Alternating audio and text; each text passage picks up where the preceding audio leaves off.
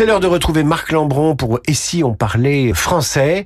Et je vous avais promis hier de revenir vers vous pour euh, cette chronique. Ah, quelle horreur de revenir vers moi. Alors, l'expression je reviens vers vous, au fond, qui veut dire je reprends contact avec vous, je reprends nos affaires, je reprends un sujet.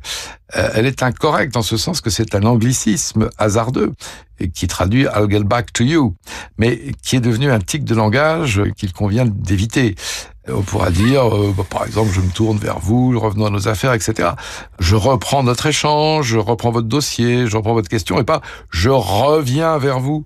Nous reprenons notre conversation et non pas nous revenons vers vous. Il y a beaucoup de retours dans la langue aujourd'hui euh, relâchée, un peu peut-être entrepreneuriale. Et donc, ne revenez pas trop vers nous. Et il y a une variante pire encore, c'est je vous reviens, ce qui est encore Ah. plus moche. Hein. Ah bah, je vous reviens. En lexique amoureux, ça peut être beau, je vous reviens. Mm. Mais pour le reste, c'est absolument, euh, je veux dire, privé de sens.